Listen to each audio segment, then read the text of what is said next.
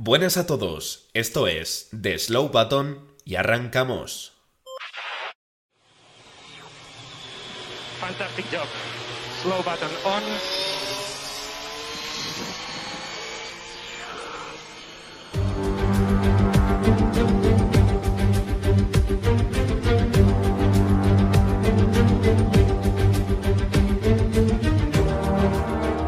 Bienvenidos, bienvenidas una vez más al podcast de The Slow Button.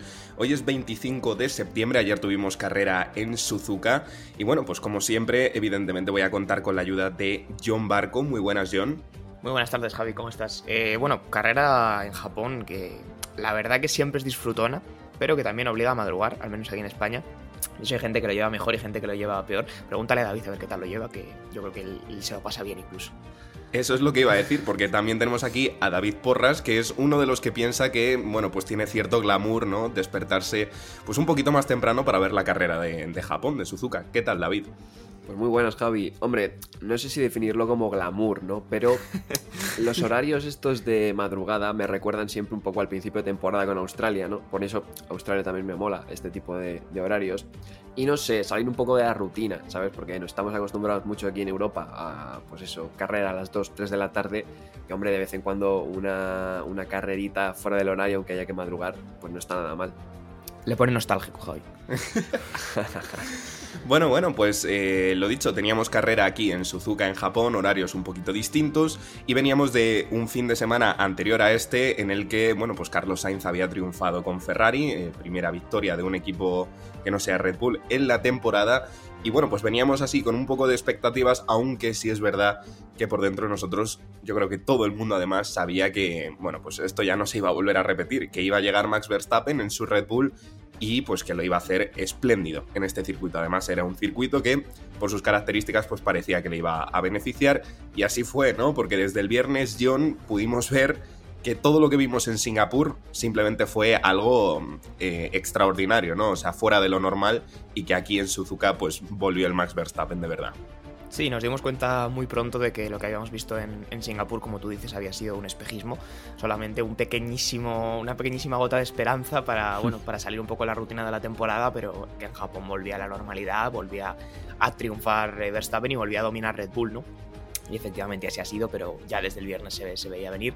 Y hombre, hay equipos que también han dado, han dado saltos y ha habido alguna que otra sorpresita que, que mantiene la tendencia de, de, Singapur, pero todo lo que sea estar en la plaza más alta del podio, eso sigue reservado para Red Bull.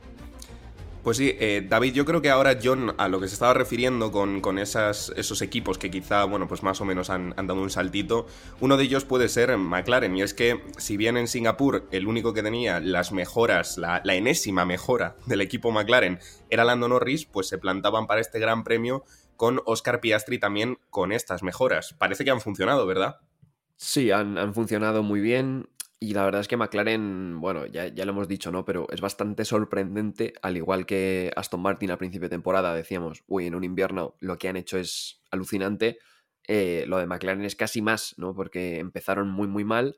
Eh, sí que es verdad que igual hicieron la de esperar a ver qué hacían un poco los equipos y han ido cogiendo ideas de allí y de allá, pero bueno, al final las, las han hecho suyas y han hecho un coche, bueno, funcionar por delante de Ferrari, de, de Mercedes y de, de Aston Martin, que eso a principio de temporada era impensable y al final, eh, McLaren, eh, hemos visto otros equipos, ahora hablaremos de Aston Martin, de Mercedes, etcétera, etcétera, pero hemos visto eh, un equipo que ha tenido bastante claro el tema de las mejoras, ¿no? Ha traído dos, tres grandes paquetes, sin ir trayendo piezas poco a poco. Un gran paquete en Austria, un gran paquete en Silverstone y un gran paquete en Singapur, que primero se lo han dado a Lando Norris, como bien decías, y después a Piastri, y que les ha funcionado, y que ahora mismo, pues, eh, se tiene pinta no sé si a nuestro pesar de que Aston Martin va a perder esa cuarta plaza del Mundial de Constructores frente a ellos y McLaren porque no ha empezado antes, que si no, pues Mercedes y Ferrari también peligraban. Muy buen punto el que, el que comentabas tú, David, ¿no? Que si ya era meritorio este salto que había hecho Aston Martin de una temporada a otra, teniendo el invierno este, bueno, pues para hacer todo tipo de mejoras, es incluso más meritorio, John, lo que ha logrado McLaren, porque es que lo ha hecho en una propia temporada, en, en un propio campeonato, Y yo creo, es mi opinión, no sé, no sé cuál será la tuya, pero vamos, que esto deja un poco en evidencia a equipos como Mercedes, como Ferrari, como Aston Martin, porque literalmente te acaban de adelantar por la derecha, ¿no? Es decir, hay un equipo que sí está encontrando eh, esa línea de desarrollo y tú no lo estás sabiendo hacer. A ver, yo no sé si los deja en evidencia, tampoco, no sé si es eh, el término, pero es verdad que McLaren ha estado mucho más acertado desde. Yo creo que el Gran Premio de Austria fue el, gran cambio de McLaren, ¿no? De ser un equipo que había empezado la temporada, incluso, ¿por qué no decirlo? Había empezado la temporada mal, a dar ese primer salto con ese gran paquete de mejoras pero tampoco creo que sea una cuestión de evidencia, sino que sencillamente su, forma de traer las mejoras está funcionando mejor ahora. Y como dice David, esos grandes paquetes están haciendo que den grandes saltos, a diferencia de otros equipos que igual van trayendo pues, piezas más concretas, mejoras más concretas, y esos saltos no son tan evidentes, no son tan grandes, pero sobre todo, Javi, como tú bien dices, aunque no se ha quedado en evidencia, sí que es cierto que McLaren lo está haciendo distinto, pero a nivel técnico, puramente de velocidad, de aerodinámica, de drag, de, ajustar los coches a los circuitos, lo está haciendo mejor. O sea, es un hecho que están entendiendo mejor su propio concepto de coche, están entendiendo mejor por dónde tienen que desarrollar y bueno, creo que somos todos conscientes de que McLaren se está convirtiendo en un, en un rival importante para todos esos equipos que estaban peleando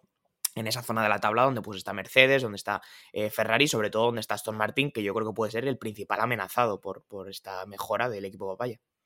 Desde luego, John. En fin, eh, veremos cómo evoluciona todo este asunto. Quedan pocas carreras en esta temporada ya y habrá que esperar un poco, bueno, pues a ver cómo, cómo es esta evolución de cara a la siguiente temporada. Pero está claro que, bueno, esta temporada si no estuviera Max Verstappen con su Red Bull, estaría siendo súper ajustada y yo creo que todos los espectadores estarían súper, en fin, contentos con, con la trayectoria que está tomando esta, este campeonato. En fin, ahora sí, eh, no nos paramos más en el viernes, hemos analizado así un poco las mejoras que traían los equipos, quienes se, postulaban un poco como, como para batir o tratar de batir a Red Bull, así que yo creo que ya deberíamos pasar al sábado.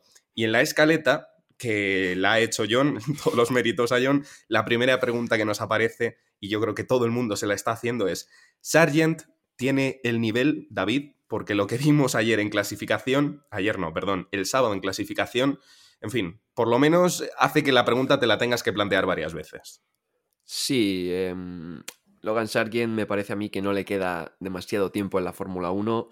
Em, es verdad que al principio de temporada pedíamos paciencia porque, bueno, al final tienes un Williams y es muy difícil ver, ¿no? Eh, a principio de temporada eh, si un coche funciona o no, etcétera, etcétera.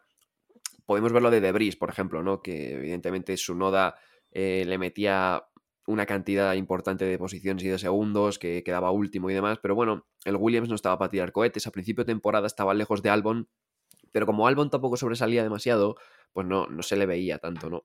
Pero una vez que ha ido mejorando el Williams y una vez que Albon pues, ha ido sacando resultados muy, muy meritorios, hemos visto que Sargent eh, no es que no solo tenga nivel, sino que parece, chicos, que a lo largo de la temporada como que ha ido cometiendo más errores, ¿no? O sea, Sargent empezó la temporada discreto, pero bueno, ahí atrás, sin cometer errores, etcétera, etcétera. Pero parece que ahora, eh, viendo que, bueno, eh, tiene que forzar un poco más porque Albon eh, le, saca bastante tiempo, como que está cada vez cometiendo más errores, ¿no? Y, tú lo que le pides a un piloto es al revés, ¿no? Que puedes empezar la temporada con errores y luego ir corrigiendo. Y el problema de Sargent es que ahora mismo es donde más errores está cometiendo de, toda la temporada. Y a ver, es, es el piloto, yo creo que más accidentes ha tenido prácticamente a lo largo de la temporada y, de hecho a Williams tuvieron que penalizarle porque eh, usaron tres chasis o algo así de, las colisiones que tuvieron. Entonces, bueno, es alguien la verdad que está dejando bastante, bastante frío. La verdad que está siguiendo una tendencia cuanto menos curiosa, ¿no? Eh, en cuanto a desarrollo de piloto a lo largo de una temporada, bueno, pues está siendo un poco extraño.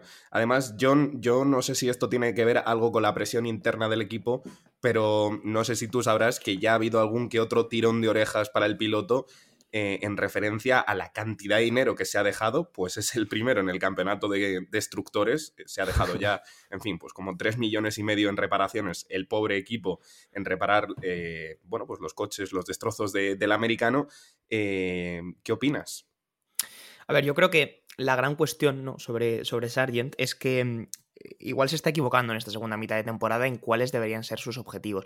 Es decir, no creo que nadie le vaya a pedir a Sargent que sea más rápido que Albon, porque Albon es un piloto con más experiencia que él y yo creo que mejor piloto que él, sencillamente. Nadie le va a pedir que haga cosas que el Williams no está puesto para hacer. Nadie le va a pedir eso a Sargent en el Williams. Pero lo que sí que le pueden pedir es que no se estampe todas las carreras. Esa es tal vez la única exigencia que puede tener Williams hacia él. ¿Que caen puntos de vez en cuando? Está bien. ¿Que clasificas a Q2, Q3? Está genial.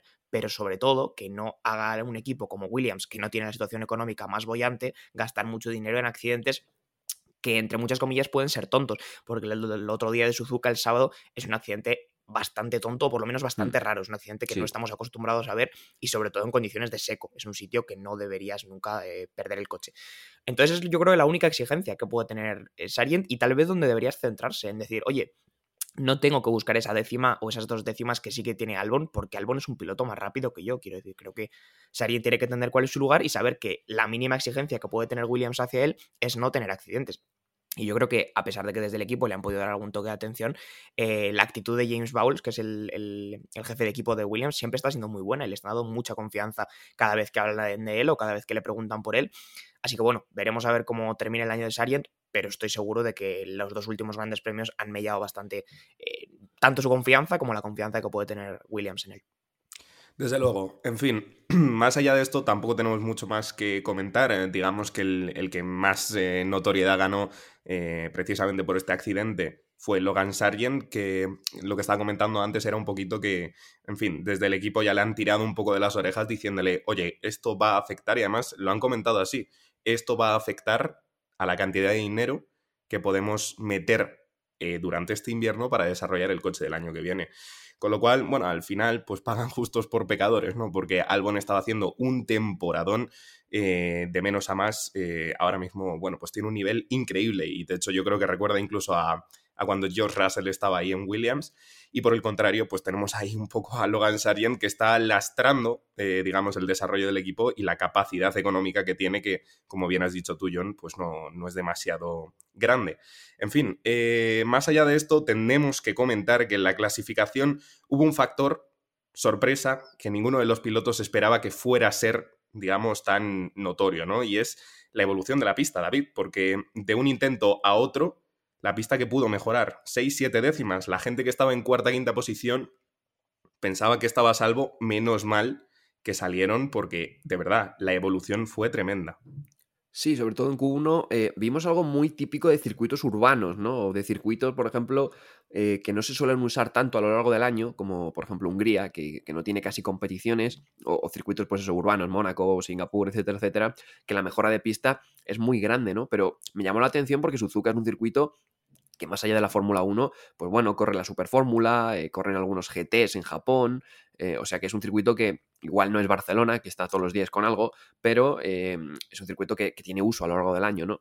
Entonces la pista pues, suele estar más engomada, más limpia, etcétera, etcétera. Sin embargo, es lo que tú dices, en Q1 hubo fácil 6-7 décimas de mejora y al final los equipos se tuvieron que gastar pues todos esos neumáticos blandos y dejarse pues prácticamente uno nuevo solo para, para, la Q3, menos McLaren que pudo tener dos nuevos y claro, menos más Verstappen que creo que hizo Q1 y Q2 con el mismo neumático y aún así eh, le dio para salir primero en todas las sesiones.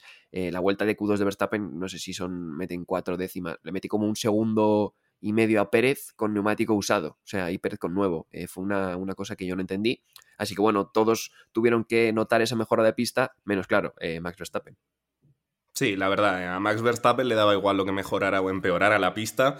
Como bien dices tú, David, es que le era suficiente, le bastaba con un neumático usado eh, para usarlo durante la Q1 y la Q2, con lo cual, pues yo creo que ya podemos ver un poquito cuál era el nivel ¿no? de, Max Verstappen en este circuito, que hay muchas personas que piensan que es una especie de venganza, ¿no? Que, que tenía lo que en inglés se llama redemption, ¿no? Tenía, tenía esa, esa sed de, venganza respecto a lo que pasó en Singapur. Y es que, eh, John, el piloto holandés metió cinco décimas, cinco décimas al segundo clasificado en Q3 y este, eh, este espacio es el más grande desde eh, que en 2004 Michael Schumacher le metiera cuatro décimas al segundo clasificado.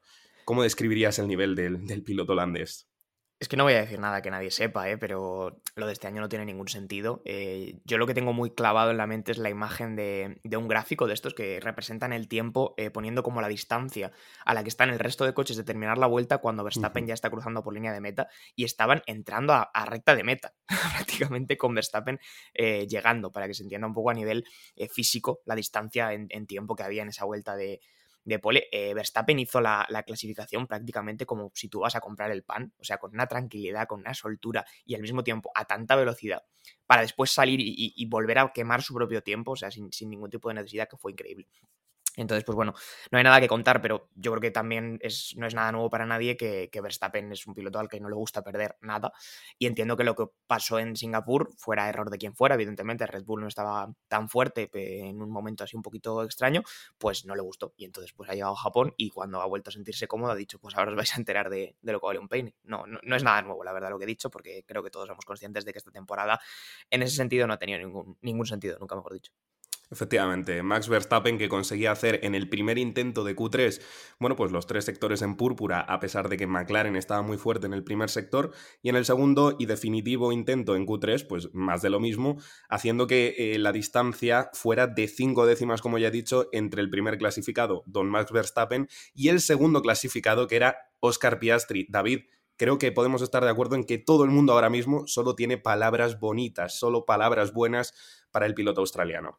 Sí, es que la verdad que, mm, que no sé, no sé qué decir de, Oscar Piastri, porque eh, le han puesto al lado de un Lando Norris que, bueno, venía de vapulear a Daniel Ricciardo. Y, en fin, eh, evidentemente Lando Norris está siendo superior, está teniendo mejores resultados, pero es que eh, Lando, o sea, Oscar Piastri asoma la patita de vez en cuando, ¿no? Dejando destellos de, calidad tremendos. Esta quali fue uno de ellos donde, bueno, en, en ritmo de a una vuelta pues fue superior el australiano al británico prácticamente todo el fin de semana. Luego el ritmo de carrera, ya hablaremos, ha sido diferente, pero ya una vuelta ha sido superior Oscar Piastri y, en fin, o sea, eh, le traen las mejoras y, se adapta a ellas eh, perfectamente con un Norris que ya las tenía desde el Gran Premio pasado. Le hemos visto siempre que ha ido bien el McLaren, eh, le hemos visto cerca de, de él porque en Silverstone estaba igual detrás, o sea, siempre ha estado ahí pegado y bueno, es el primer, sí que es verdad que hay que tener siempre paciencia porque es el primer rookie, luego lo comentaremos evidentemente, de la carrera hizo podio, es el primer rookie que consigue eh, podio desde Lance Stroll en 2017, que creo fue en Singapur, era aquel gran premio famoso de locura. Claro, a ver, eh, igual ese podio de Lance Stroll ha envejecido peor que lo que parece que va a poder ser o llegar a ser Oscar Piastri, que sinceramente, como tenga un coche pues competente, eh, es uno de estos rookies tipo Leclerc, tipo, no sé si decir Hamilton, porque lo de Hamilton fue demasiado bestia, pero es un tipo Verstappen, un tipo Leclerc, que, bueno, ya aunque no tuvieran un coche para ganar, se veía que, eran, que tenían manos y cuando ya les das maquinaria para llegar a posiciones altas, pues el tío cumple y lo hace muy bien. Pues sí, ahí tenemos a Oscar Piastri de trayectoria inmejorable con un palmarés exquisito. Te voy a hacer una pregunta, John. ¿Quién se lleva el premio de rookie de este año, Fernando Alonso u Oscar Piastri?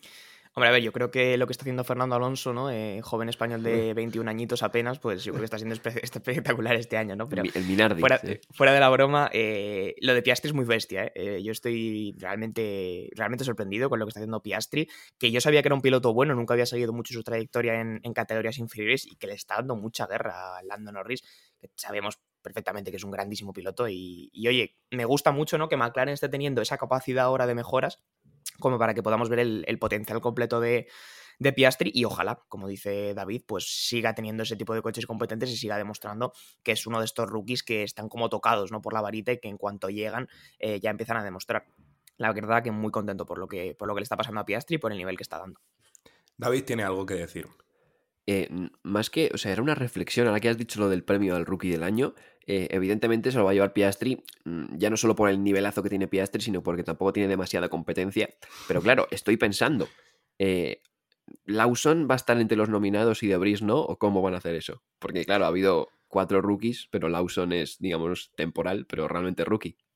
Es una gran pregunta eh, y seguro que ahora mismo se lo están, se lo están planteando, ¿no? Eh, ahí en, la FIA o, en fin, eh, el organismo responsable de, repartir estos premios.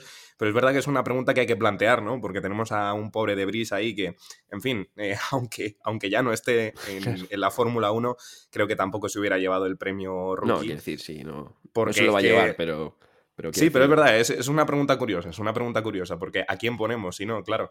En fin, eh, veremos cómo lo resuelve, eh, pero bueno, de todas formas, aquí lo escucharon primero de Slow Button, considera que Oscar Piastri se va a llevar el premio eh, de calle si la FIA no tiene en cuenta a Fernando Alonso, claro.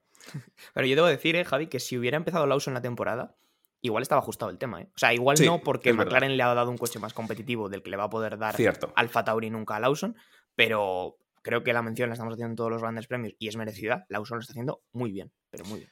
Es verdad, lo está haciendo muy bien. También hay que tener en cuenta eh, un buen factor, como, como acabas de comentar tú, John, que es el tema de la competitividad del coche. Está claro que ese Alfa Tauri ahora, en fin, bueno, después de las mejoras quizá ha pegado un saltito y, y llega a escalar a la octava posición del Mundial de Constructores y tal es verdad que es un coche que, en fin, pues tiene muchas flaquezas, muchas debilidades. Y por otra parte, a ver, su compañero de equipo, que no es por menospreciarlo, pero es el japonés Yuki Tsunoda, que este fin de semana corría en su casa. Y creo que de momento podemos estar de acuerdo también los tres que Lando Norris es una competencia mucho mayor a la que, a la que opone ¿no? el, japonés Yuki Tsunoda. Con lo cual, en fin, pues incluso más meritorio ¿no? lo de Oscar Piastri que frente a un rival que tú lo estabas comentando también antes, John, tan bueno que, ha reventado, le ha dado un paseo a, Daniel Ricciardo, oye, pues que esté a la altura en su primera temporada, en su primer gran premio de, Suzuka, no había corrido nunca antes en este circuito, que haya conseguido lo que ha conseguido, a mí sinceramente me parece espectacular. Yo creo que ahora, después de esto, sí que no tenemos nada más que comentar al respecto de, este sábado de, clasificación. Así que, si os parece, chicos, eh, vamos a saltar al domingo, que teníamos que madrugar, nos teníamos que despertar aquí en España. Bueno, no todo en España, ¿no? Porque en Canarias hay que despertarse incluso antes, pero bueno, yo personalmente me desperté a las 6.50 para ver a las 7 la salida. Y fue una salida, David, con bastante caos, ¿no? Porque mm, hubo como se, apelotonaron por un lado, Fernando aprovechó para pasar por otro lado, claro, pero es que eso llevó a que hubiera toques, mm, digamos, un poco extraños, innecesarios quizá. Sí, eh, hubo como dos paquetes ahí de, colisiones. Eh, Suzuka es una pista bastante estrecha y esa curva encima, primera curva a fondo, pues complica bastante a veces las salidas. Eh, aquí recordamos todos con pesar esa bueno, salida de 2012 de Alonso con Kimi Raikkonen, que es bastante meme en Twitter, em, pero, pero bueno, la recordamos bastante mal. Y es que se crean bastantes embotellamientos y tuvimos un toque ligero de Hamilton eh, con Pérez, que fue el que provocó bueno, que Alonso, aparte de salir bien, porque ya adelantó dos en lo que es la, la pura salida, luego pues se pudo colar a Hamilton y a Pérez en la curva 2 por, por fuera, y, provocó pues eso, ese toque provocó que Alonso pudiera ganar posiciones y luego ya el toque más serio estuvo por detrás donde bueno, hubo ahí una especie de embotellamiento entre los Alfa Romeo con Albon, con Ocon también de por medio, que básicamente pues eso, hubo un toque, un coche voló, Zou se, eh, se comió un alerón delantero, Botas pinchó, entonces bueno, fue bastante caótica la salida, eso provocó un safety car por, eh, por debris en pista por básicamente trozos de alerón en, la pista y eh, pues empezó así la carrera bastante, con bastante caos. Efectivamente, cuando David dice debris, eh, buena puntualización, se refiere a trozos de alerón, no a que el piloto estuviera físicamente tirado en la pista, con lo cual, eh, bueno, estamos contentos, ¿no? De que no haya ningún piloto que, sufra o, haya riesgo porque le atropellen. respecto a los españoles, que no lo hemos comentado porque es verdad que, bueno, era muy, muy notorio, ¿no? Esa segunda posición de Oscar Piastri en la clasificación, pero teníamos a Carlos Sainz en sexta posición, que clasificó sexto, eh, y a Fernando Alonso en décima posición, que hizo un salidón, y Carlos Sainz, John, tampoco lo hizo nada mal durante la carrera. No, de hecho, la salida de Sainz yo la quería destacar ahora eh, porque se supo colar, salió muy bien, salió muy rápido en primer lugar y se coló por un hueco que prácticamente no existía eh, colándose por la izquierda de Leclerc y salvando los muebles un poco en ese triple paralelo que se montó, pero en el que los perjudicados fueron más bien Pérez y, Hamilton. Ya hablaremos ahora de lo que ha sido la carrera de Checo Pérez, porque yo creo que es la palabra es, dantesco, ¿no? O sea, lo que hemos vivido este fin de semana con Checo Pérez es, un espectáculo. Pero ya empezaban las hostilidades eh, de Checo Pérez con Hamilton. Sainz pudo, pudo salvar aquello y la salida que hizo fue bastante buena. Como digo, creo que podría haber sido todavía mejor, si no hubiera sido porque se encontró con Leclerc justo delante y no, evidentemente no podía saltarle por encima, pero le, salió muchísimo mejor en, tiempo de reacción y bueno, tuvo que buscarse los huecos como pudo en esa primera recta. Pues sí, mucho más avispado el madrileño que los pilotos que tenía enfrente, bien comentado por parte de John, porque es que literalmente fue así, o sea, el piloto simplemente, Carlos Sainz simplemente fue muchísimo más rápido en cuanto a tiempo de reacción, en cuanto a tracción también espectacular y una pena, bueno, pues que al final por ciertas circunstancias Hamilton y Checo por un lado estuvieran ocupando cierta parte de la pista, luego Leclerc estuviera por ahí y como dice John, es que no, no se puede saltar, pero vaya, llega a ser un poco más eh, larga la recta y, lo más probable es que Carlos Sainz se hubiera marcado, bueno, pues un pedazo de salida, al igual que el de Fernando Alonso, ¿no? Que también eh, en parte favorecido por estos tapones eh, de batallas, digamos, en fin, quizá incluso hasta innecesarias entre otros pilotos, pues estuvo muy avispado y pudo, pudo saber aprovechar pues, los espacios que le, le brindaron las, las, batallas de los, de los otros pilotos. Más allá de esto, eh, lo estabas adelantando tú, John, eh, tenemos que comentar la, salida de, un piloto, ¿no? El, piloto mexicano, compañero de Max Verstappen, compañero por decir algo, porque, en fin, está claro que el rendimiento de esta temporada está dejando mucho que desear por parte del mexicano Checo Pérez. David, ¿cómo describirías tú el gran premio de Checo Pérez? Uf, pues he visto cosas con Checo Pérez que no he visto nunca en la Fórmula 1, em, ya no solo por su, bueno, sus acciones, sino por luego lo de después que comentaré de que sacan un coche a, pista de nuevo, ¿no? Em, a ver, la salida, básicamente. La salida, bueno, es verdad que tiene el toque con Hamilton, eh, se tiene que echar a un lado para no dar a Carlos. A ver, yo creo que la salida es lo de menos, porque al final son los típicos embotellamientos que hay en las salidas. Eh, el problema es que eh, después de ese toque, pues se ve obligado a cambiar Em, eh, neumáticos, a cambiar alerón, eh, pone un neumático duro para, evidentemente, pues ir remontando, ¿no? Poco a poco. La cosa es que al salir del, pit lane ya, eh, bueno, se puede correr, digamos, entre la línea 1 y 2 de safety car. Sin embargo, al cruzar la línea 2 de safety car, que es la línea blanca que sale, em, digamos, en el fin del, pit lane, con esta zona del pit lane sale una línea blanca que no puedes adelantar más allá de ahí, pues Checo Pérez adelantó en esa línea de safety car y también corrió antes de la línea 1 de safety car. Entonces eh, le cayó una penalización de 5 segundos que tuvo que, bueno, después cumplir, pero esto no fue lo de menos, eh, lo demás, o sea, quiero decir, eh, luego es que tuvo una carrera que iba haciendo zigzag, básicamente, estaba muy nervioso con el neumático duro, intentando remontar a toda costa, se llevó puesto a Magnus en la horquilla, tuvo que entrar a boxes otra vez para cambiar el alerón delantero, tener la penalización de 5 segundos, para después ver que el coche no estaba bien retirarlo, después de retirarlo, que le cayera la sanción del choque con Magnussen y al final tuvo que salir a dar una vuelta básicamente para cumplir esa sanción porque la sanción había venido después de, retirar el coche. Entonces hablaron con la FIA y en medio de la carrera tuvieron que preparar a Pérez como si fueran unos entrenamientos libres, sacarlo a pista para dar una vuelta, hacer la sanción, sacarlo otra vez y retirar el coche. Se retiró dos veces de la carrera, algo que yo en lo personal, pues mm, en todos mis años viendo Fórmula 1, nunca lo he visto y no creo que haya pasado nunca. La verdad, eh, un tanto extraño, ¿no? Cuando, cuando el grafismo de la Fórmula 1, que representa las posiciones reales de los pilotos en el momento X de la carrera, pues gracioso que, Checo Pérez de repente estuviera entre no sé cuántos abandonos, porque es verdad que hubo muchos abandonos en esta carrera, no realmente por accidentes, sino porque también, en fin, pues hubo coches que, que tuvieron problemas mecánicos y todo esto, pero es verdad que entre medias de estos pilotos abandonados apareció el grafismo de Checo Pérez que ponía más seis vueltas.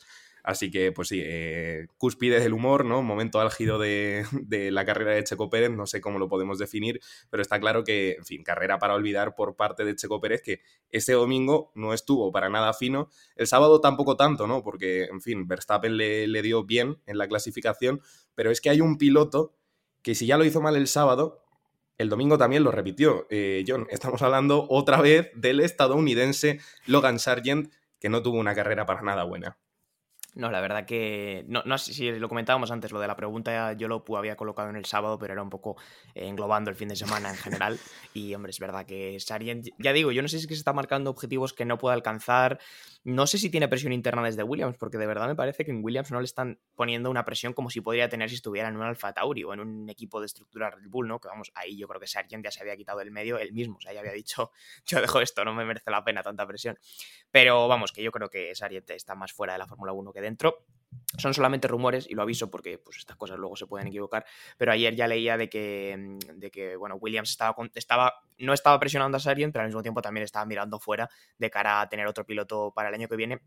Y una opción que sonaba fuerte era la de Drugovic, el, piloto brasileño, que bueno, tiene bastantes alicientes en el sentido de que tiene una buena masa de fans eh, de un país que ahora mismo no está representado en la Fórmula 1, como es Brasil, también tiene bastantes patrocinadores, entonces bueno, era un piloto que les podía, les podía convencer para ser pareja de Albon. Como digo, son rumores eh, por ahora, pero Drugovic estaba ahí en las listas.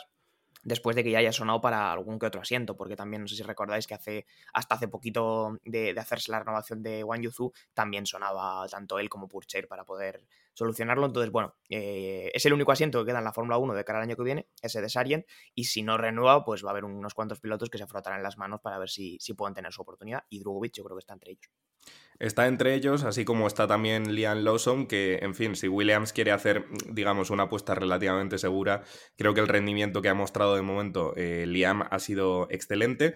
Con lo cual, en fin, pues podría también ser una opción eh, a considerar y que desde aquí, desde Slow Button, nosotros lo vemos perfectamente, ¿no? Porque es un poco quizá injusto, ¿no? Que después de haber mostrado el, talento que tiene en unas condiciones que yo creo que a nadie le hace ni, ninguna gracia, ¿no? Que de repente, oye, pues mira, echan a Debris, Ricciardo se lesiona y te toca a ti subir, wow, qué presión, ¿no? Y, la verdad que lo está haciendo excelente.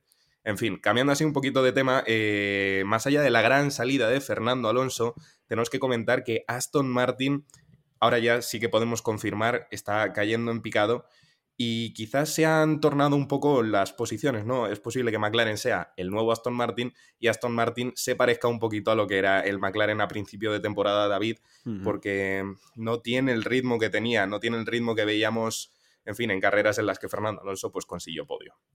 Sí, a ver, era una posibilidad que comentamos, eh, el tema de que Aston Martin em, se liara con las mejoras, ¿no? Y que no evolucionara el coche como lo están haciendo rivales que están acostumbrados a estar en estas posiciones y que tengan que evolucionar el coche, ¿no? Porque Aston Martin, eh, más allá de Racing Point, que bueno, tuvieron una temporada ahí con el Mercedes Rosa, que sí que eran competitivos desde el principio, desde que es Aston Martin, tanto la 2021 como 2022, han nacido como, bueno, como le pasó a McLaren, ¿no?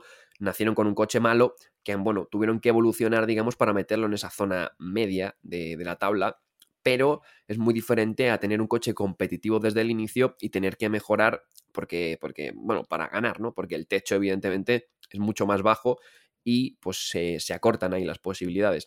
Lo que más me preocupa es que Aston Martin parece que al principio de temporada el único con Red Bull que entendía su coche, yo creo que era Aston Martin, era un coche muy fácil de conducir, sabían que en curva lenta media iban muy bien, tenía muy buena tracción y que bueno, en recta y en curva rápida pues tenían sus, debilidades, ¿no?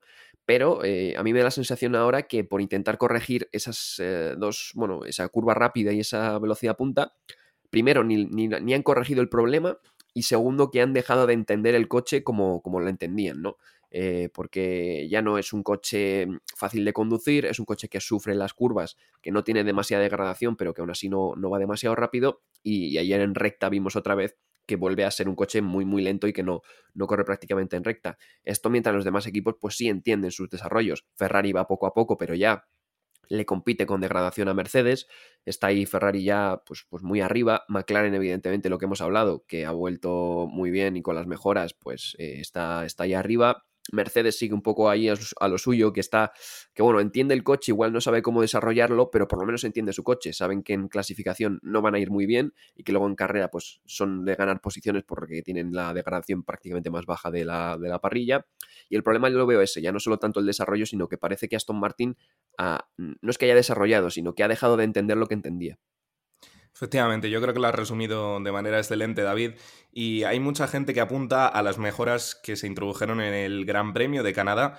Eh, gran Premio en el que efectivamente Fernando Alonso es posible que fuera la carrera en la que más cerca estuvo de Max Verstappen, pero es que esas mejoras parece que solo han funcionado en Canadá y lo han dejado de hacer en el resto de circuitos en los que sí se esperaba que también se viera cierta mejora y no ha sido así. Parece que, en fin, esas mejoras, pues sí, eh, dieron sus frutos, dieron sus resultados en ese circuito de casualidad, pero desde dentro del equipo también están comentando que ahora mismo tienen un problema. Eh, en The Slow Button, en nuestro Instagram, John, eh, pues publicamos una, un post en el que hacíamos una comparativa ¿no? del tiempo que había mejorado el Aston Martin de este año respecto al del año pasado en distintos circuitos. En Bahrein encontramos una mejora, no sé si era de 2,4 segundos, es decir, oye, pues yo creo que, fin, una, mejoras más grandes que estas, pocas ha habido a lo largo de la historia, y en cambio tenemos en este circuito, en Suzuka, pues una mejora que no llega ni siquiera a la décima. Eh, algo está pasando y yo creo que está claro.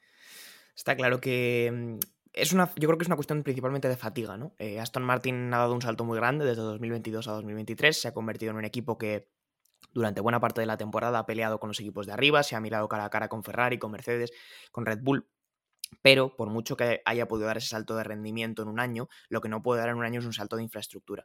Y a día de hoy, tanto Ferrari como Mercedes, como, como, Red Bull e incluso seguramente McLaren tienen más capacidad de infraestructura y más capacidad de desarrollar mejoras y de no sufrir esa, esa fatiga de, de, ser capaz de mantener el ritmo de mejoras tan rápido como sí que le ha podido pasar a Aston Martin.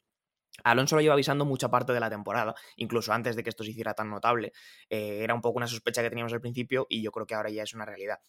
Aston Martin no puede mantenerse al nivel de mejoras, al nivel de velocidad de, mejoras o al nivel de importancia de mejoras, como está haciendo McLaren, eh, para mantenerse en la pelea. Entonces, sí que es verdad que el coche era muy competitivo a principio de año, pero un poco por lo que ha dicho David, igual se han equivocado en intentar solucionar sus problemas y han hecho que el coche sea peor en otras cosas, y un poco porque pues, todos los demás equipos evidentemente van mejorando, y Aston Martin se ha caído de, de, esa posición que se habían ganado al principio, eh, pero que tampoco hace que la temporada sea mala. Quiero decir, al final la temporada la vamos a medir cuando se termine, cuando se termine el Mundial. Y lo malo de ahora, pues compensará lo, lo bueno que se hizo a principio de año. Y bueno, yo creo que, como decía el otro día, seguimos subidos en el barco, sin más. Desde luego, claro que subimos, eh, seguimos subidos en el barco de Aston Martin. Eh, en fin, yo creo que son varias cositas, ¿no? Eh, las que, bueno, pues terminan haciendo que Aston Martin no pueda seguir el ritmo. Bien analizado por vuestra parte, John David. También eh, tenemos, bueno, el, el, dato de que tenemos un, un, túnel de viento, mejor dicho, Aston Martin tiene un túnel de viento, eh, bueno, pues que está un tanto anticuado, parece que ese túnel ahora mismo, bueno, pues lo van a desechar por completo porque está en proceso de construcción otro que se prevé que se termine de, construir eh, a finales de 2024, con lo cual tendremos que esperar, eh, no seamos catastrofistas, ¿no? Porque todavía tenemos muchos motivos por los que creer. Aston Martin es un equipo relativamente nuevo. Eh, este año han contratado, bueno, pues grandes ingenieros y desde luego lo mínimo que podemos hacer nosotros como fans de Fernando Alonso y del equipo en el que está es pues confiar, ¿no? No queda otra. Hablando de equipos en los que ha estado Fernando Alonso, tenemos que pasar a su ex equipo, Alpine, otro equipo que, en fin, pues tampoco ha rendido como se esperaba, ha habido ya muchos problemas internos, eh, realmente no sabe muy bien por dónde tirar y eh, no me digas por qué, David, todos los, pilotos de los que están en Alpine terminan de cierta forma frustrado. Estoy hablando concretamente del monumental eh, enfado que, que, tuvo Gasly a final de carrera. Sí, si alguno está desanimado porque Aston Martin ya no es lo que era a principio de temporada, que se fije en Alpine, igual se le pasa, porque eh, bueno, en Alpine, aparte de que bueno, el coche está donde siempre, básicamente, peleando por entrar en, en, puntos en esas últimas posiciones de puntos, lleva estando así, pues no sé, toda la vida, menos Renault un año 2020 o así que consiguió podios, el resto ha estado siempre ahí, no han evolucionado demasiado. Eh, parece a veces que incluso a conveniencia, quiero decir que les conviene estar en esa zona media de la tabla, pero es que luego lo que dices tú, Javi, luego encima las relaciones en medio del equipo son, son malas, ¿no? Echan a gente de los directivos, eh, los pilotos se llevan mal, eh, hay como un mal ambiente general todo el rato en ese equipo. Y para el que no lo haya visto, que, lo busque en Twitter, está eh, por ahí muchas veces metido el, el vídeo. Básicamente, Gasly, que salía delante de Ocon en la carrera, em, claro, Ocon tiene el problema de la salida, tiene que parar, entonces luego le hacen un, un, evidentemente para al principio, pone duro y hace un undercut. Pero claro, luego después, cuando la carrera se normaliza, pues digamos que es Gasly el que pasa adelante de él. Y yo creo que era intentar cazar a Fernando, que estaba octavo, Gasly noveno, uh -huh. y justamente en la última curva le piden a Gasly que frene para dejar pasar a Ocon, porque había estado delante gran parte de la carrera, cuando realmente, bueno, Gasly de lo que se queja es que había estado delante porque había hecho un undercut, porque había parado pronto, pero Gasly realmente era el que tenía más ritmo y el que había quedado delante en la clasificación y el que estaba delante en ese momento. Entonces, básicamente, Gasly acepta, acepta básicamente eh, que, bueno, no, por lo menos no incumple las órdenes de equipo, pero después tiene un cableo monumental, eh, golpea el volante, mueve los brazos, hace incluso peinetas, eh, no sé si a la orden, si a Ocon, si a quién, pero básicamente tiene un cabreo monumental, mirarlo por ahí en Twitter porque la verdad que el vídeo llama bastante la atención, pocas veces he visto yo un piloto en, dentro del coche tan cabreado como Pierre Gasly, así que bueno, el ambiente en Alpine se respira, se respira envidiable, la verdad. Desde luego. Eh, John, son, eh, es, un mal indicativo, ¿no? Cuando un piloto hace tantos aspavientos como estaba haciendo Gasly y la radio no está encendida, ¿no? Porque si la radio no está encendida, ¿qué puede estar diciendo eh, Pierre? Bueno, yo no sé, igual no dijo nada, ¿eh? pero porque yo recuerdo que lo que sí que se vio en el vídeo es que justamente antes de pasar por meta y de que, y de que Pierre empecé a dar puñetazos al aire y otras cosas que no voy a mencionar, em, creo que su ingeniero le dice la típica frase que todos hemos oído tantas veces de no digas nada ahora y luego lo, hablaremos en el garaje, ya, ya, resolveremos los problemas en el garaje. Y supongo que tuvieron que resolver bastante, porque al menos en ese momento Gasly estaba muy, pero que muy enfadado. Sí, o sea, Gasly dijo cosas... básicamente, yo lo que vi... cosas en el casco, básicamente. Yo creo que sí. el casco escuchó cosas. Sí. Em, pero yo lo que vi, eh, que, pude leer por ahí lo que, la, transcripción de lo que había dicho antes, cuando Gasly le estaban pidiendo que, hiciera el cambio de posición, Gasly le parecía un movimiento injusto porque él, decía que había liderado toda la carrera, que había estado siempre adelante, que había sido, salido adelante, que de hecho Ocon le hizo un undercut a Gasly. ¿eh? Le permitieron que Ocon le hiciera un undercut a Gasly, que esto yo creo que pasó un poquito desapercibido en el jaleo, pues porque igual no te estás fijando toda la carrera en si Gasly está noveno y Ocon décimo o viceversa, pero fue así.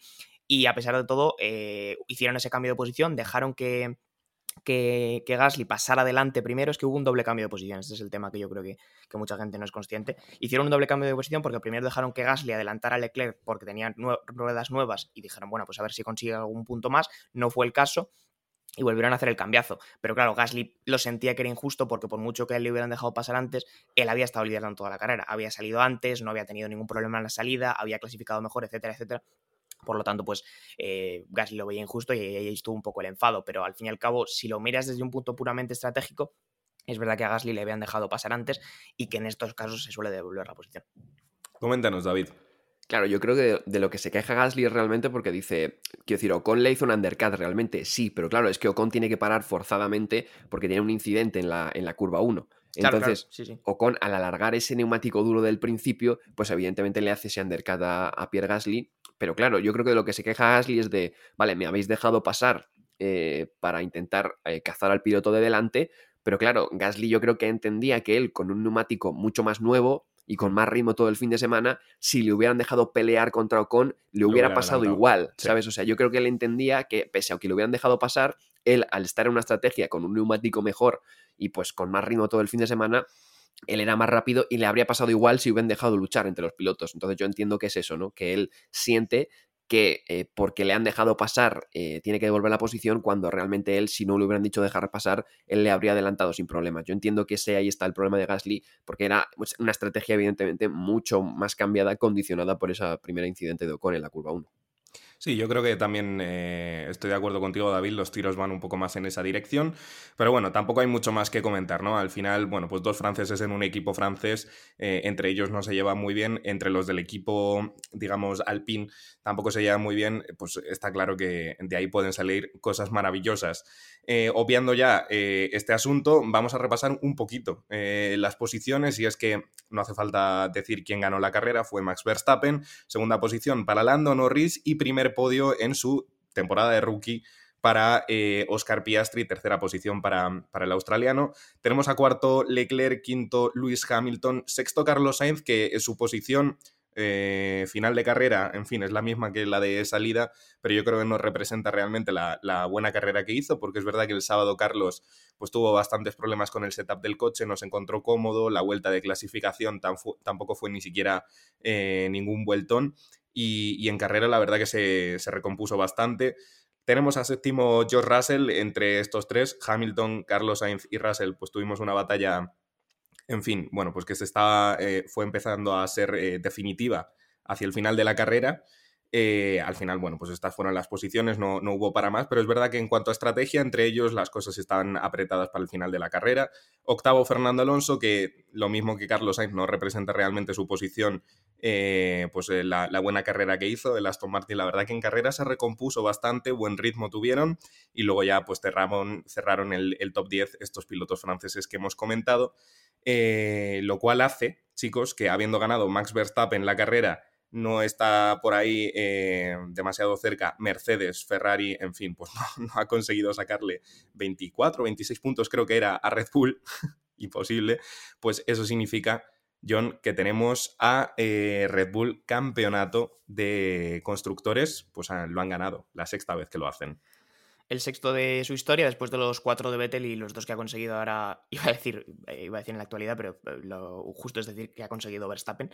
Eh, el segundo consecutivo con el del año pasado, porque hay que recordar que el de 2021, aunque el Mundial de Pilotos fue para Verstappen, el de constructores aún fue para Mercedes. Y pues nada, Red Bull que se mete entre los grandes nombres de la historia de la Fórmula 1. tiene varios equipos todavía por delante, evidentemente, pero bueno, seis mundiales no son nada desdeñables y, y alguno más que puede caer, porque yo creo que hasta que no tengamos el cambio de normativa, ya sabéis que mi opinión es que vamos a ver bastante a Verstappen y, los colores de Red Bull arriba del podio. Así que bueno, yo creo que es un buen momento para sentarse y acostumbrarse porque como digo, esto probablemente solo acaba de empezar. Pues sí, le parece que solo acaba de empezar y, en fin, es que ya tenemos precedentes ¿no? en la Fórmula 1. Cuando un equipo empieza a dominar, cuando un equipo de una temporada a otra parece que está incluso más fuerte, todo apunta a que las siguientes temporadas van a ser eh, parecidas. Afortunadamente, vamos a decir que no queda demasiado, demasiado tiempo, David, para este cambio de reglamento. Y, en fin, pues que confiamos, ¿no? Que si McLaren a lo largo de la temporada ha sido capaz de hacer esta mejora, pues quién sabe, quizá de una temporada a otra, pues, pues se puedan postular como, como no, no, como campeones, pero sí como candidatos, ¿no? A, a tratar de luchar con Red Bull. Sí, al final yo creo que esos equipos que están ahí, McLaren, Ferrari, Mercedes, me gustaría pensar que Aston Martin eh, con un invierno largo por delante y las mejoras que han hecho este año, eh, podrían tener por lo menos opciones de ganar más carreras de las que ha ganado este año. Es que, claro, solo ha ganado Ferrari una carrera y las demás son, son de Red Bull y la mayoría de Verstappen. Entonces, me gustaría pensar por lo menos que el año que viene eh, tuvieran alguna oportunidad, al menos de ponerse por delante de milagro y que el Red Bull no te pase como, vamos, como un Fórmula 3 a un, a un Fórmula 1, ¿no? Quiero decir, o sea, eh, por lo menos tener alguna posibilidad de victoria. Yo quiero pensar eso, que McLaren, eh, Ferrari Mercedes, con un invierno largo por delante, y veremos a ver a Aston Martin, eh, puedan, puedan por lo menos tener alguna opción de victoria. Pues sí, si pasó en 2021, ¿por qué no va a pasar el año que viene? Es complicado de pensarlo, complicado de imaginárselo, pero en fin, la esperanza es lo último que se pierde. Chicos, dicho esto, eh, hemos analizado, en fin, pues todo el viernes, sábado, domingo. Ahora, como siempre es costumbre en este podcast, os pido el MVP de la carrera. Eh, John, tú mismo. Hombre, pues yo voy a tirar a lo fácil, la verdad, no me voy a complicar mucho la vida, ya que me has puesto el primero, se lo voy a dar a Oscar Piastri, que hemos hablado largo y tendido de él, no hay mucho más que comentar, pero grandísima temporada como rookie y muy contento de que McLaren esté dando un coche competente para que demuestre el talento y las manos que tiene. David.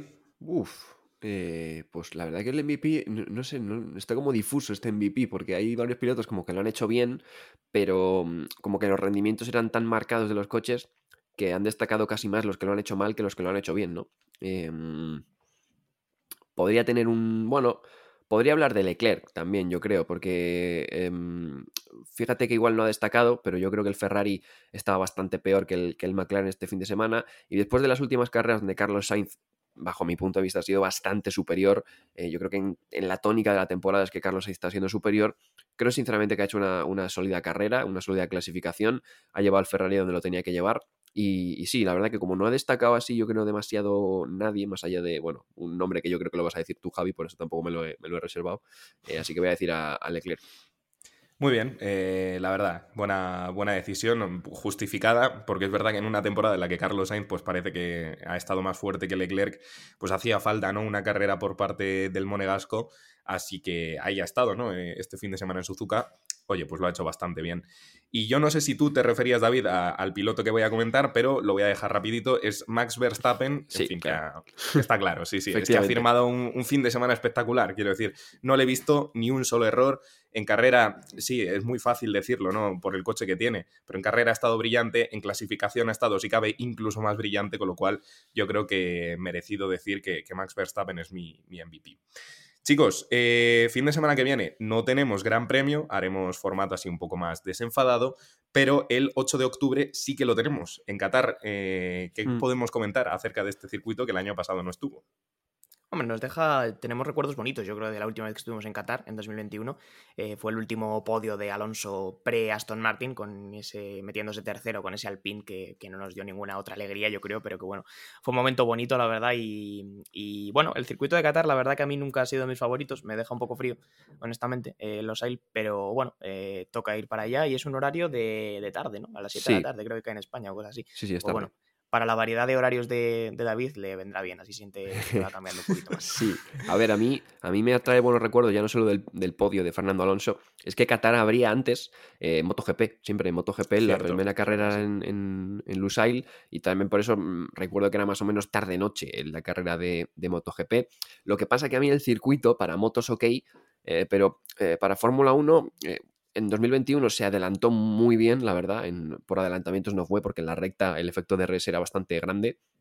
Lo que pasa que, pese a hacer un circuito espectacular a una vuelta, em, porque hay mucha curva rápida y mucha sección así enlazada y tal, eh, como que es un circuito que yo todavía no me sitúo. Yo veo un onboard y yo no sé si estoy en el primer sector. En el, yo no sé en qué curva estoy. Sí, yo no sé si estoy en el, primer en el primer sector, en el segundo o en el tercero. Hay una zona que son eh, curvas exactamente iguales, entonces me da una sensación de repetitivo que, que, bueno, la verdad que no me acaba de convencer. La verdad, la verdad. Eh, en fin, el, circuito, por ser de MotoGP, tiene literalmente cero de desnivel, que lo estuve mirando el otro día por curiosidad, porque es que visualmente parece muy plano y, en cuanto a estilo de curvas, mm, también invito a todos a que miren un poco el plano del trazado del circuito porque es que hay varias curvas, varias, secciones que son literalmente idénticas. Puntos a favor, el único que yo le encuentro, en fin, horario así un poco de atardecer, creo que es el atardecer más espectacular que yo he visto en 2021. La verdad que la vuelta de formación también os recomiendo que os la pongáis en YouTube porque tiene que ser una experiencia increíble ser piloto de Fórmula 1 y poder estar corriendo en un circuito, oye, pues moderno, iluminado y que luego encima el atardecer pues sea tan espectacular. Más allá de eso, no sé sacarle eh, más chicha al circuito. Mm, sí, Fernando hizo podio. En, bueno, también le traerá buenos recuerdos a, Russell, que se subió allí en el Mercedes, un poco tuviendo un adelanto. Oh, eh, cierto. eso fue, en el, oval, entre comillas, de Bahrein. Bueno, pero. Ah, no, fue en Bahrein. fue en el oval de Bahrein, fue en el circuito corto de Bahrein. En el oval circuito corto de Bahrein. Mira, para que veáis cómo de ubicado tengo Qatar, lo confundo con Bahrein. Venga, buenas noches. en fin, ahora ya sí hemos alcanzado los 51 minutos de de, demencia. Con lo cual, chicos, yo creo que podríamos despedirlo. Muchísimas gracias, John. Muchas gracias, Javi. Voy a estudiarme un poco el circuito oval de Bahrein, ¿vale? Venga, y muchísimas gracias a ti también, David. Nada, pues muchas gracias, Javi, y ya nos veremos la semana que viene. Eso es, venga chicos, no os perdáis el próximo episodio que probablemente hagamos una previa de Qatar o alguna sección un poco más desenfadada en la que vosotros probablemente también podéis participar, ya sea adivinar el piloto, el, el motor, lo que sea. Pero bueno, esto ha sido todo por hoy, muchísimas gracias a nuestros fieles oyentes, nos vemos, nos oímos, mejor dicho, chao chao.